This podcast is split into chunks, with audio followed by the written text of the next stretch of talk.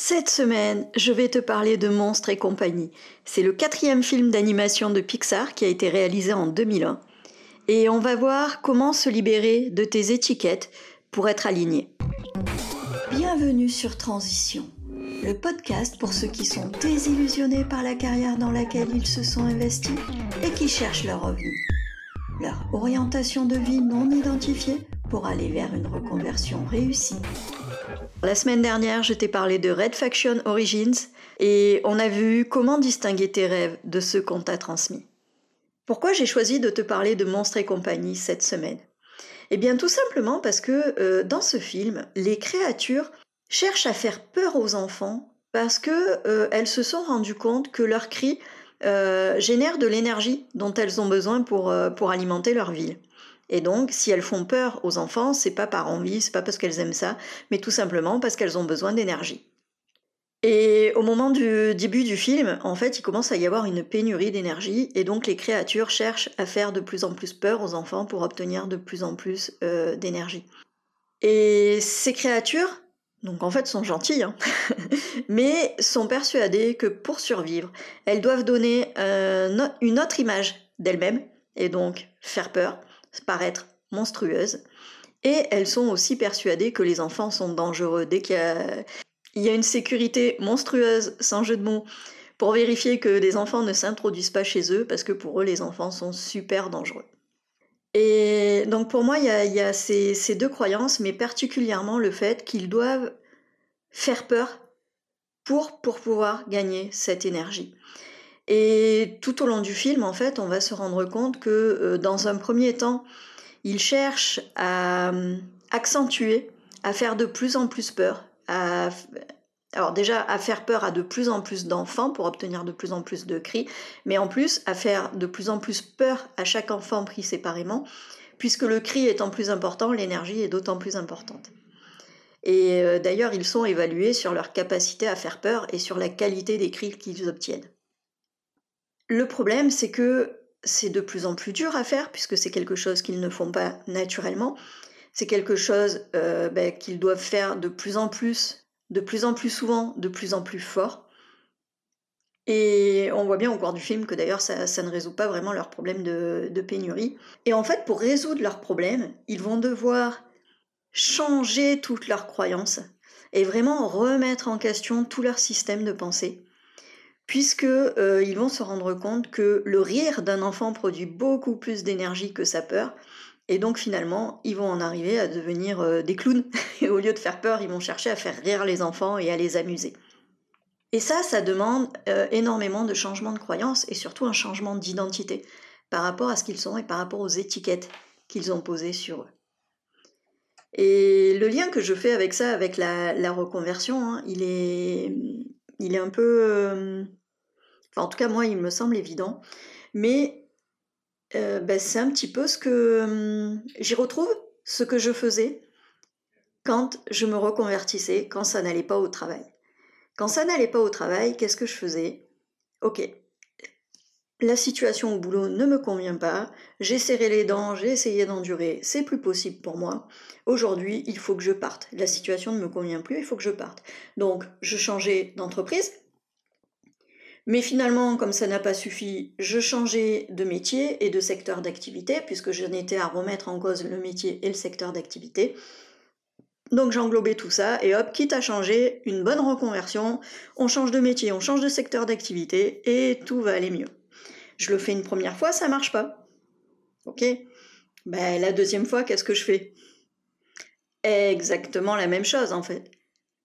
C'est-à-dire que, à nouveau, je décide de changer de métier, de changer de secteur d'activité. Et hum, j'avais l'impression de, faire quelque chose de différent, en fait. J'avais l'impression hum, euh, d'essayer une nouvelle solution, puisque j'essayais un nouveau métier, j'essayais un nouveau secteur d'activité. Donc, euh, ben, pas de souci, dans ma tête, j'essayais une nouvelle méthode. En fait, pas du tout. Je restais sur ma méthode, changement de métier, changement de secteur d'activité, et, c'est tout. Et je n'ai absolument pas changé de méthode. Et c'est Albert Einstein qui disait euh, la définition de la folie, c'est d'essayer toujours la même chose en espérant un résultat différent. Et sans m'en rendre compte, ben, c'est exactement ce que je faisais. J'essayais la même méthode et j'espérais un résultat différent. Et en même temps, c'était normal de, de, penser ça et de penser comme ça, puisque euh, moi, et je pense que tu es un peu dans le même cas, on m'a toujours appris, ben, et d'ailleurs c'est ce que Eckhart Tolle dit, euh, dit aussi, c'est si la situation ne te convient pas, accepte-la ou change-la. Et moi, c'est ce que j'avais l'impression de faire. C'est-à-dire que dans un premier temps, j'essayais de l'accepter, ça marchait pas. Donc bah, finalement, je changeais la situation. Donc je pensais que tout était OK. Enfin, que dans, mon... dans mes actions, tout était OK. Je pensais que je faisais ce qu'il fallait. J'étais pas passive, je prenais mes responsabilités, je posais des actions.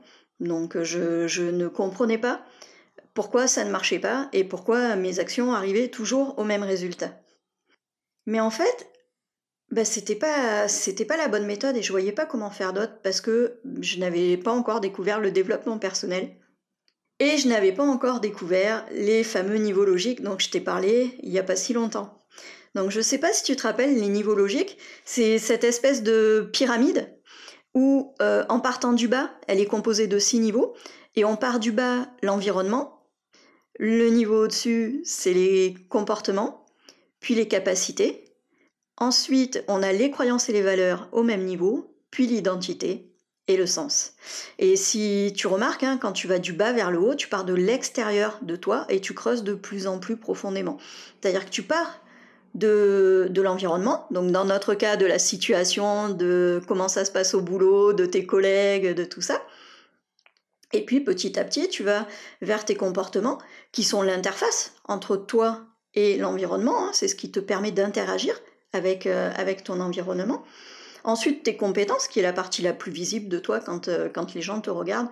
Tes, alors je dis compétences, mais en fait tes capacités, hein, ton savoir-être et tout ça.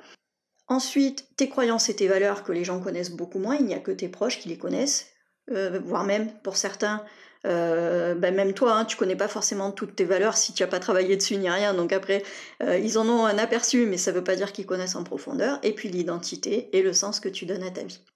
Le problème quand tu essayes de partir du boulot et de changer la situation sans faire autre chose, c'est que tu es en train de partir de l'extérieur, du bas de la pyramide.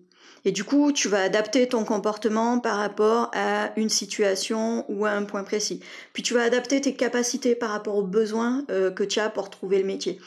Puis tu vas adapter tes... Hum, ou tu vas obtenir de nouvelles croyances par rapport à ce qui s'est passé. Mais comme tout part de l'extérieur, de situations qui peuvent être contradictoires, de, tu, peux avoir des, des, personnes qui te disent une chose, la situation qui t'en montre une autre, et donc ça peut être très désorganisé, tout ça, ça peut aller un petit peu dans tous les sens. Si toi tu te construis par rapport à ça, et si tu agis par rapport à ça, parce que dans le comportement, il y a aussi les actions que tu choisis de poser, si tu agis par rapport à ça, si tu développes tes compétences par rapport à ça, tu vas avoir comme ça des espèces de points qui vont être désalignés. Tu vas en avoir peut-être un à droite, un à gauche, un peu moins à gauche, un peu moins, voilà. Et, ça va partir comme ça et ça va faire une espèce de zigzag et aucun des, points de ce que tu vas faire euh, ne va être aligné. le comportement que tu vas avoir ne sera pas aligné par rapport à, une situation donnée, parce que si tu l'alignes, s'il est par rapport à une autre situation, tu peux pas, il peut pas être aligné avec toutes les situations, c'est pas possible. Pareil, les capacités que tu vas développer ne vont pas non plus être alignées parce que il va y avoir euh, par rapport à ton comportement, par rapport à la situation, mais par rapport à ce que tu crois nécessaire pour obtenir quelque chose. Et tu vas avoir comme ça des choses qui vont être très très désorganisées. À l'inverse, si tu pars de ton identité, si tu pars de qui tu es, de ce que tu veux, là tu vas obtenir l'alignement. Et là tu vas, connaître le bonheur. Puisque si tu sais vraiment qui tu es, tes croyances et tes valeurs vont être parfaitement alignées, tu vas connaître leurs priorités et tu vas connaître beaucoup moins de conflits. Puisque si tu connais les priorités, quand il y en a deux qui vont pas, tu peux pas nourrir les deux, tu vas faire des choix cohérents par rapport à tes priorités par rapport à ce qui s'est passé la dernière fois et tout ça, mais tu vas être conscient de ça et tu vas, pas, tu vas faire attention à équilibrer les choses. Alors qu'à l'inverse, si tu ne les connais pas, ben, tu risques de prendre toujours les mêmes décisions, hein, les fameuses autoroutes, schémas de pensée, et du coup, tu vas, tu vas tout déséquilibrer. Il y a des choses qui vont pencher trop d'un côté et plus assez de l'autre, et ça va tout déséquilibrer. Et c'est pareil, une fois que tu sais ce que tu veux, que tu sais qui tu veux être, qui tu veux devenir, tu peux travailler sur tes croyances pour te débarrasser ou amoindrir les croyances limitantes, pour développer tes croyances ressources, développer les compétences et les capacités dont tu as besoin, mettre l'accent sur celles-là, et du coup adapter tes comportements, hein, parce que dans les capacités, il y a aussi le savoir-être, donc ça va agir sur tes, euh, sur tes comportements, sur tes actions. Et euh, derrière, bah, les situations vont, vont, découler de ça et vont être beaucoup plus alignées avec ce que tu veux vivre. Alors aligné, ça ne veut pas non plus dire que tous les jours la vie va être rose. Ce n'est pas ce qu'on veut dire, mais c'est juste que euh, les situations, ben, on dit, hein, tu, tu attires la, tu attires à toi ce sur quoi tu portes ton attention, ce sur quoi tu portes ton regard. Donc forcément, si tu as un côté positif, si tu y crois, si tu crois que tu as de la chance, tu vas être beaucoup plus chanceux que si tu crois que tu n'as pas de chance et que, et tout va mal dans, dans ta vie. Et donc forcément, tu vas porter sur les situations un regard tel qui fait que chaque situation, même si elle est désagréable, va te permettre d'aller encore plus vers ce que tu veux et vers qui tu es. Et c'est ça qui est hum, magique pour moi. Hein. C'est, un mot, ouais, je, trouve ça tellement magique une fois qu'on, a compris ça. Moi, on m'avait jamais appris ça. une fois que, une fois que je le sais maintenant, je me dis, ouais, mais c'est bien sûr. Mais pourquoi n'y ai-je pas pensé avant? Mais sauf que c'est pas si facile que ça à faire. On nous a jamais appris à travailler comme ça, à réfléchir à qui on est avant même de réfléchir à ce qu'on va faire.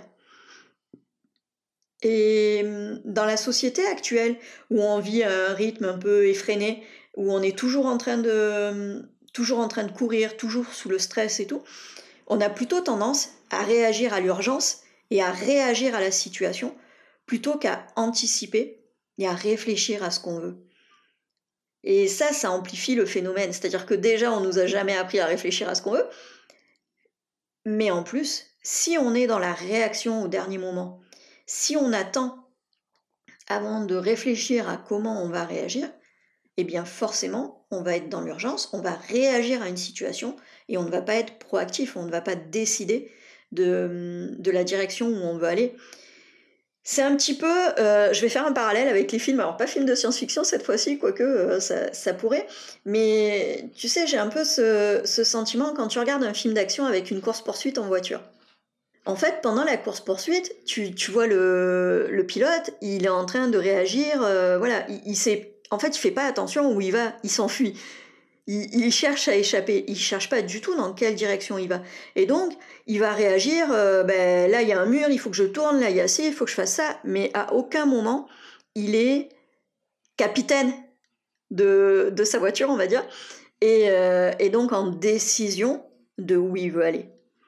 Et dans la vie, je trouve que c'est un peu la même chose. Si tu attends que les événements se présentent pour réagir, eh bien, t'es pas capitaine, tu choisis pas la destination tu te, contentes d'être au volant et de réagir et de donner un coup de volant quand il y a un obstacle qui se présente. À l'inverse, si tu te connais, si tu travailles sur toi, si tu travailles sur euh, à savoir qui tu es et tout, eh bien là, tu vas choisir la destination à laquelle tu veux aller et à chaque fois qu'il y a un obstacle ou une situation problématique qui va se présenter, quand tu as donné un coup de volant pour changer de direction, pour ajuster, pour pas te prendre le mur, bien tu vas le faire en ayant connaissance de attends, ok, là il y a un mur, mais moi je veux aller là-bas. Donc euh, ben, plutôt que de tourner à droite, je vais tourner à gauche. Et, tu vas choisir comme ça un petit peu ton chemin. Et pour moi, c'est exactement ça. Alors, une fois que c'est dit, tu vas me dire, oui, mais quel rapport avec les étiquettes? Je vais dire dans le titre, je t'ai parlé de comment se libérer de tes étiquettes pour être aligné. Ok, maintenant, c'est quoi ces étiquettes? Eh bien, ces étiquettes, c'est toutes les étiquettes que qu'on t'a collées depuis que tu es petit et que tu t'es collé depuis que tu es petit ou plus grand. C'est toutes ces étiquettes, c'est tous les rôles auxquels tu te conformes. Par exemple, je dois être un employé modèle. Moi, je suis un salarié. Je suis un bon second, mais je ne suis pas un chef d'entreprise. Je suis un collègue sympathique, mais euh, les gens ne croient pas en mes compétences. Ben, ça aussi, c'est une étiquette que tu te colles, hein, parce que quand tu te dis que les gens te voient de telle et telle manière, eh bien, quelque part, tu es en train de, de justifier. Et on se dit toujours qu'il n'y a pas de fumée sans feu. Donc si les gens croient ça de toi, bah, quelque part, c'est qu'il y a un fond de vérité. Et toutes ces étiquettes-là, elles nous emprisonnent. Si tu es dans le rôle, je suis... Moi, je suis une mère au foyer et euh, bah, travailler, c'est pas pour moi. Eh bien, forcément, quand tu vas commencer à chercher du travail, tu vas minimiser tes possibilités et tu ne vas pas oser aller vers ce que tu veux. Tu vas chercher un truc peut-être euh, qui demande peu de compétences ou euh, peu reconnu, euh, vers, vers des boulots soi-disant plus faciles à, obtenir, enfin des boulots plus faciles à obtenir, mais pas forcément plus faciles à garder de mon point de vue, mais c'est encore autre chose. Si tu crois que tu es doué pour l'administratif et pas pour les relations humaines, ben, tu n'iras jamais vers des boulots de commerce, vers des boulots euh, où, tu dois être en relation avec les autres. Et tout ça, c'est des étiquettes qu'on s'impose qui ne sont pas du tout alignés avec qui on est. Hein. étiquette, pour moi, derrière, il y a, y croyance. Quand tu te poses une étiquette, je suis ci, je suis ça, je suis trop vieille, je suis pas assez formée, je suis pas assez extravertie. Tout ça, c'est des étiquettes que tu te poses, mais c'est des croyances que tu as à ton sujet. Hein. Il s'est passé une chose, une fois, deux fois, trois fois dans ta vie, et tu as fait une généralité, et tu t'es posé une étiquette et tu t'es mis dans une case, ou on t'a mis dans une case, hein, ça arrive beaucoup aussi. Donc euh, elles, peuvent, elles peuvent venir de toi ou d'autres personnes, ces étiquettes. Mais la difficulté, quand tu te les ai posées, c'est de sortir du cadre, de sortir de cette boîte dans laquelle on t'a mis. Puisque comme tu as la conviction, la croyance que cette étiquette est justifiée, qu'elle te correspond, tu ne vas pas chercher à en sortir, tu ne vas pas chercher à développer des compétences qui te permettraient de remettre en cause, et du coup, bah, tu, ne seras, tu ne seras jamais, euh, jamais aligné. Je vais encore te faire le parallèle avec moi parce que c'est le plus facile pour donner des exemples. Hein. Je trouve que, que, les exemples éclairent, euh, éclairent plus. La théorie, c'est bien, et avec des cas concrets, c'est plus facile. Moi, j'avais la conviction que. Alors, je travaillais, comme tu sais, euh, des années maintenant dans, la restauration rapide, et pendant longtemps, j'ai eu cette croyance que euh, je n'étais pas capable de faire autre chose. Je pouvais travailler dans le commerce, mais dans rien d'autre. Forcément, quand je cherchais du boulot, ben, je cherchais dans le commerce. Mais quand tu sais que c'est quelque chose qui ne me rendait pas heureuse, euh, c'est compliqué en fait hein, de devenir heureux en cherchant dans la même branche qu'un truc qui ne te rend pas heureux.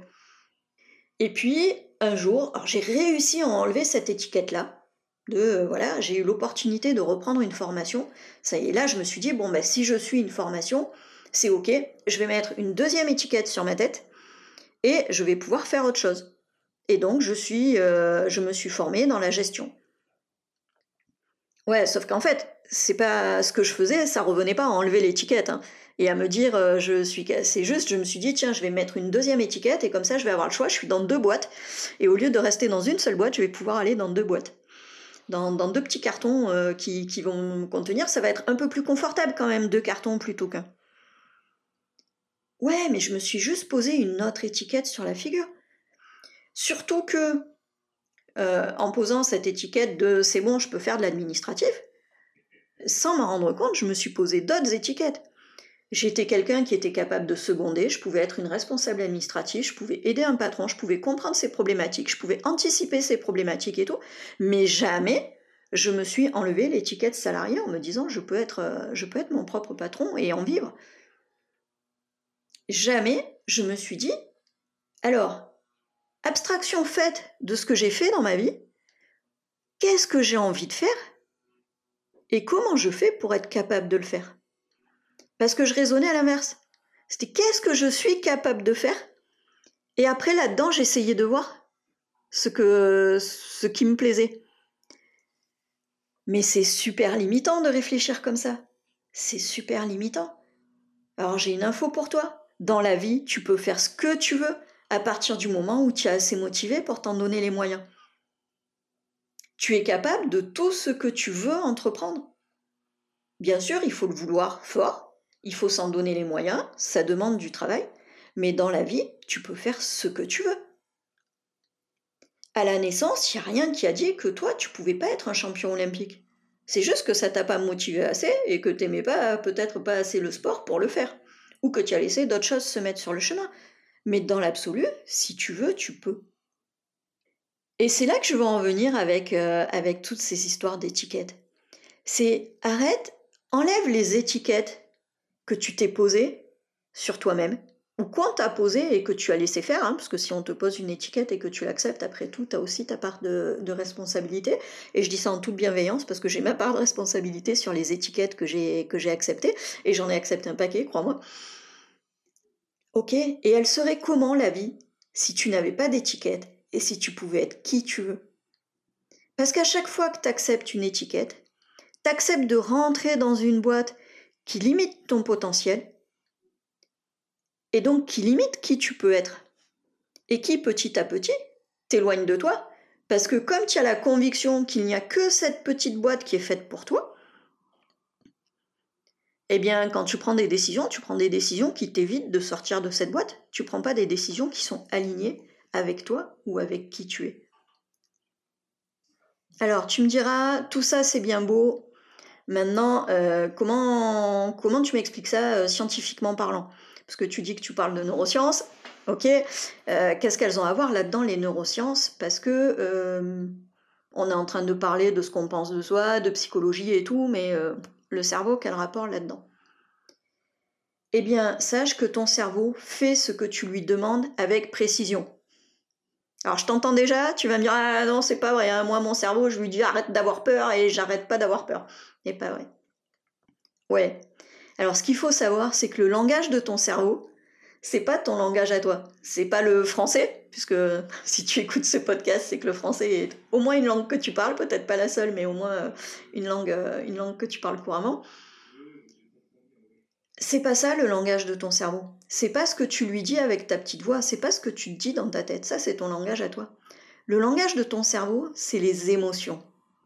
Et plus une émotion est intense, plus tu es en train de lui dire que quelque chose est important pour toi. Ça veut dire quoi? Ça veut dire que quand je restais dans un boulot qui ne me plaisait pas, et que j'arrivais vraiment en période de résistance maximale, où j'avais du stress, de l'anxiété, de l'angoisse, de la tristesse, du désespoir parfois, et même régulièrement. eh bien tout ça, c'était des émotions qui était en train de dire à mon cerveau Et eh, là, ce que je suis en train de vivre, c'est important pour moi. Ok? Et ton cerveau, il connaît que ça. Important, pas important. Agréable, pas agréable, il s'en fout, il connaît pas. Je veux, je veux pas, il s'en fout, il connaît pas. Il connaît que l'intensité de ton émotion. Donc en fait, j'étais en train de lui dire ce qui est le plus important pour moi, c'est un boulot qui me pourrit bien la vie. Ouais, tu vois où je veux en venir, hein? Eh ben ouais, mon cerveau, à chaque fois qu'il y avait des possibilités de boulot, eh bien, alors je t'ai déjà parlé hein, du système de, la formation réticulaire ou du système activé réticulateur.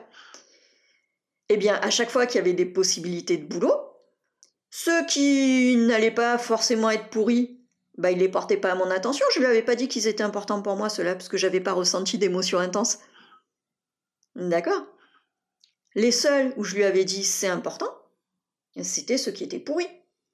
Et donc du coup, lui, il portait à mon, à mon attention tous ceux qui avaient une chance d'être bien, bien pourris. Et c'est dingue cette histoire. Et franchement, il fonctionne bizarrement notre cerveau, tu trouves pas? Mais, c'est exactement ça en fait.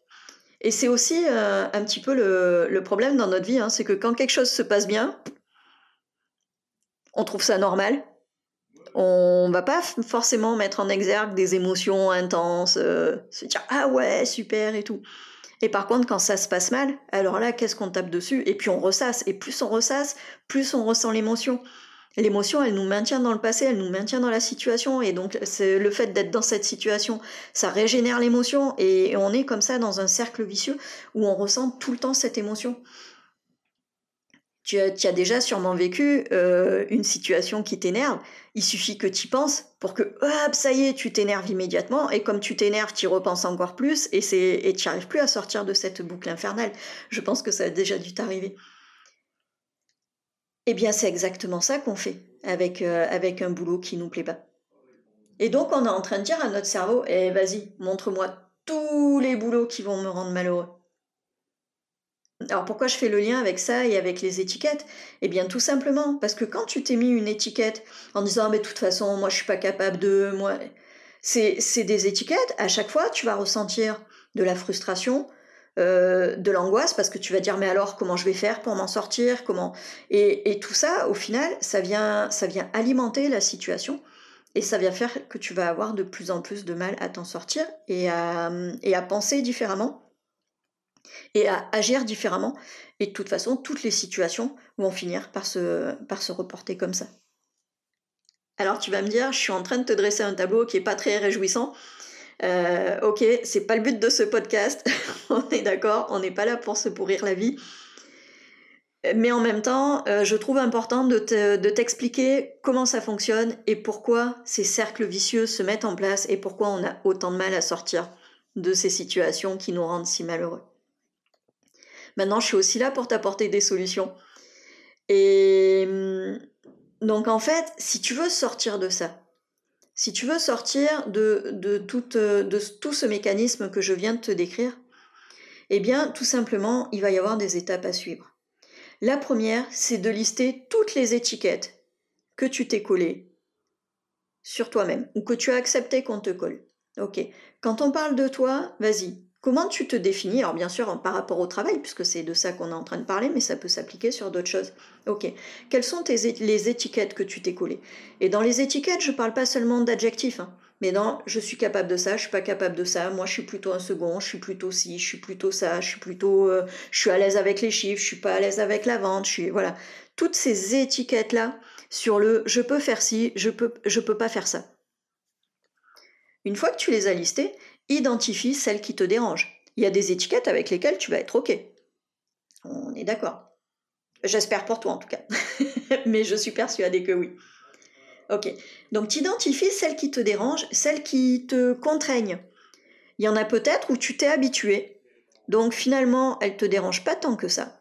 Par exemple, moi j'ai toujours été persuadée que je n'étais pas une commerciale et que je n'étais pas une vendeuse.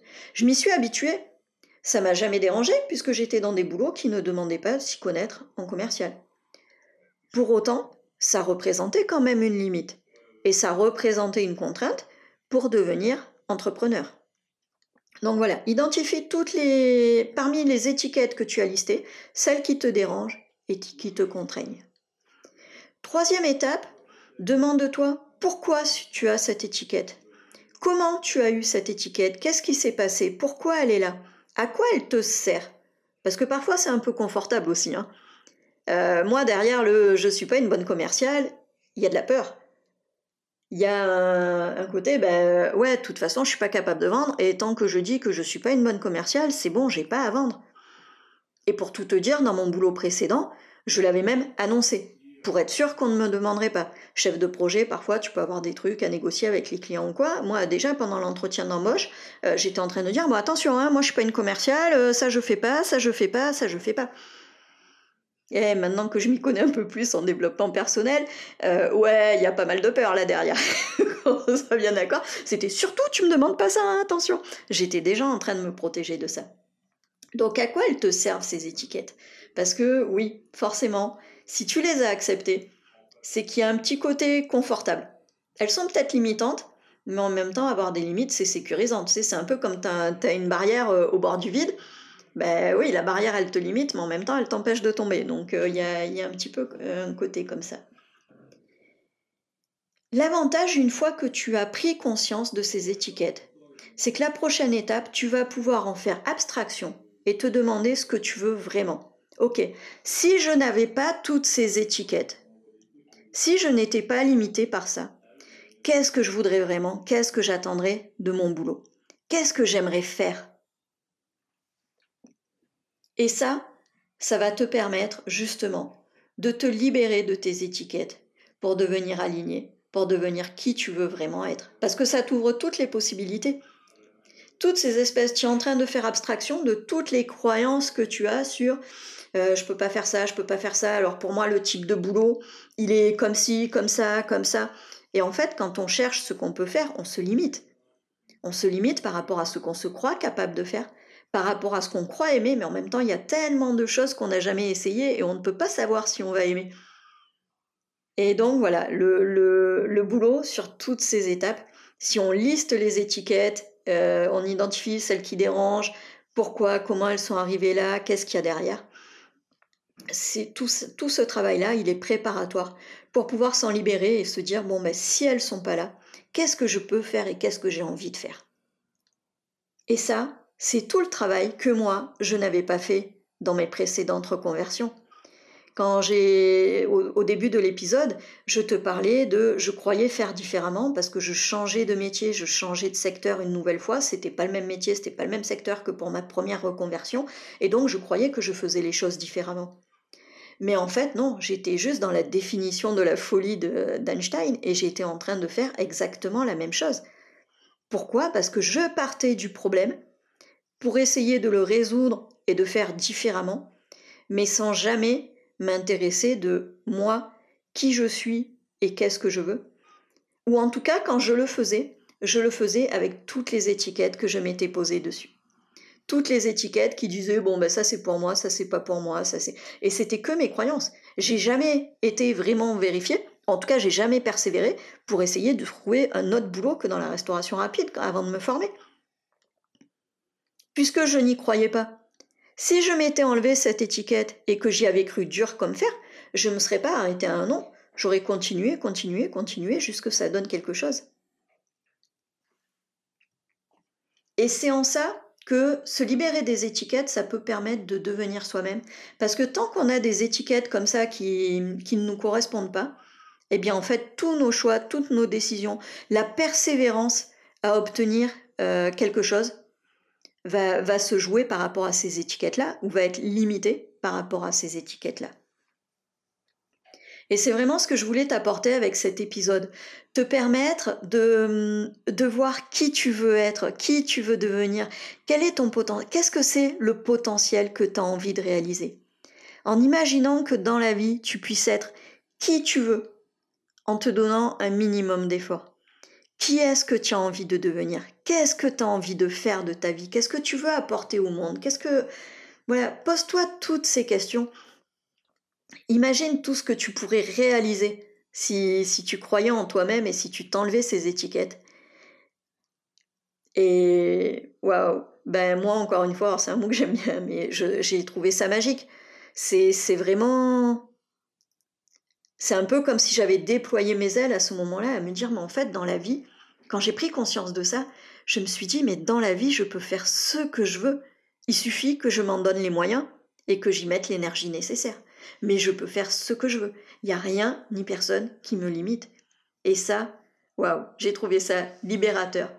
Et, et c'est tout ce que je te souhaite en fait. Si le contenu de l'épisode t'a plu, je te propose de t'abonner à mon compte Instagram pour être prévenu à chaque euh, nouvelle sortie d'épisode. Je te souhaite une belle semaine.